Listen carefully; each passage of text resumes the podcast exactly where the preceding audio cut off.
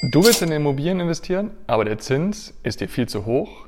Wie kannst du den Zins schlagen, um deinen Cashflow zu maximieren? Unser Thema in dieser Folge beim Immobilien-Experten-Talk. Es wird auch eine Vielzahl von Profitipps geben, also bleib dran.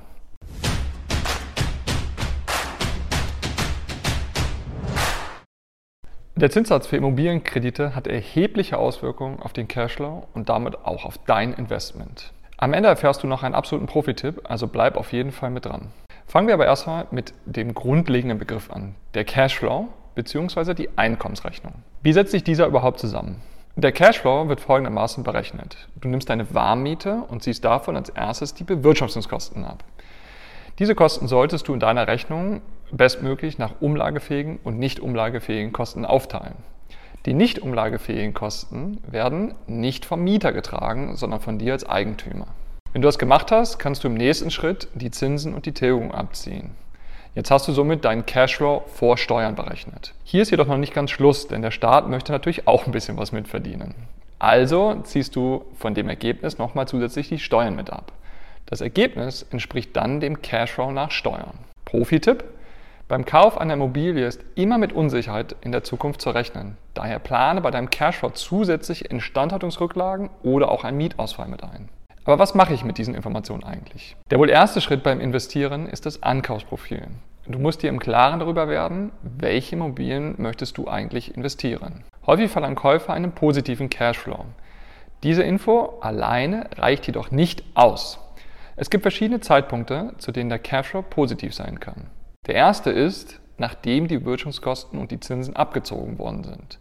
Die Tilgung wird hier also nicht mit einberechnet. Da die Tilgung natürlich als Vermögenszuwachs äh, anzusehen ist, kann das durchaus schon Sinn machen. Aber Achtung, du reduzierst damit deinen Vermögensaufbau und spekulierst eher auf steigende Preise.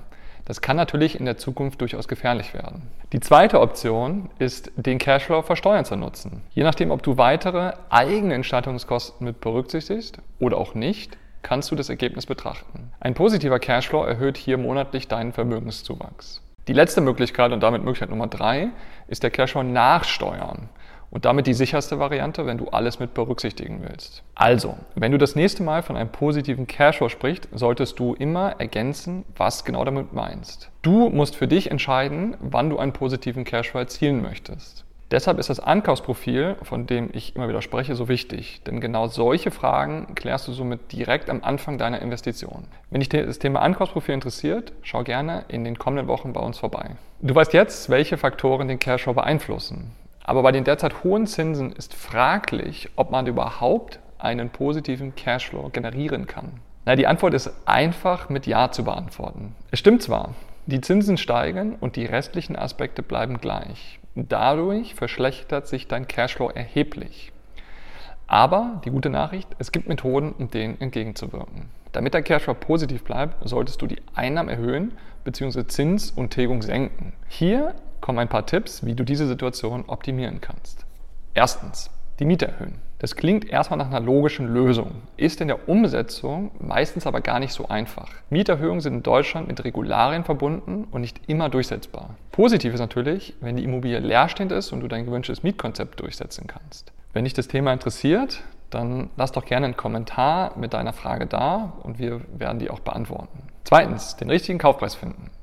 Der Kaufpreis sollte immer in Relation zu Zins, Tilgung und Miete stehen. Der Gewinn entsteht bekanntermaßen im Einkauf, so zumindest die Profis. Je niedriger der Kaufpreis, desto besser der Cashflow. Beachte jedoch, dass eine zu starke Reduzierung als sehr negativ beim Eigentümer aufgefasst werden kann, beziehungsweise auch deine präferierte Bank kein Angebot mehr unterbreitet, da der Preis zu niedrig ist. Daher hier mein Profi-Tipp. Berechne die Finanzierung für unterschiedliche Konstellationen, damit du auch auf jeden Fall eingestellt bist. Drittens, den Cashflow optimieren.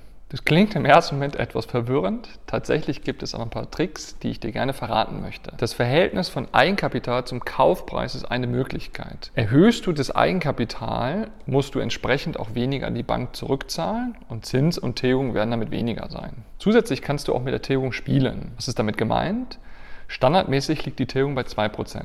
Es gibt aber durchaus Banken, die mit weniger Rückzahlung des Kredites einverstanden sind. Die letzte und damit vierte Möglichkeit ist es, Modernisierung in der Zukunft zu planen und so eine Mieterhöhung zu erzwingen. Wie vorhin schon mal kurz beschrieben, Ein neues Badezimmer oder eine moderne Küche steigern den Wert deiner Immobilie und so ist es möglich, die Miete auch entsprechend anzupassen oder direkt höher anzusetzen. Als Geheimtipp, du kannst auch deine Steuerbelastung ändern und damit den Cashflow nach Steuern beeinflussen. Hier ist es entscheidend, dass du nicht als Privatperson kaufst, sondern mit einer juristischen Person.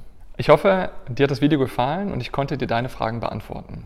Immobilien interessieren dich? Der Immobilien-Experten-Talk ist deine zuverlässige Quelle für exklusive Tipps. Wir sehen uns nächste Woche wieder, wenn es heißt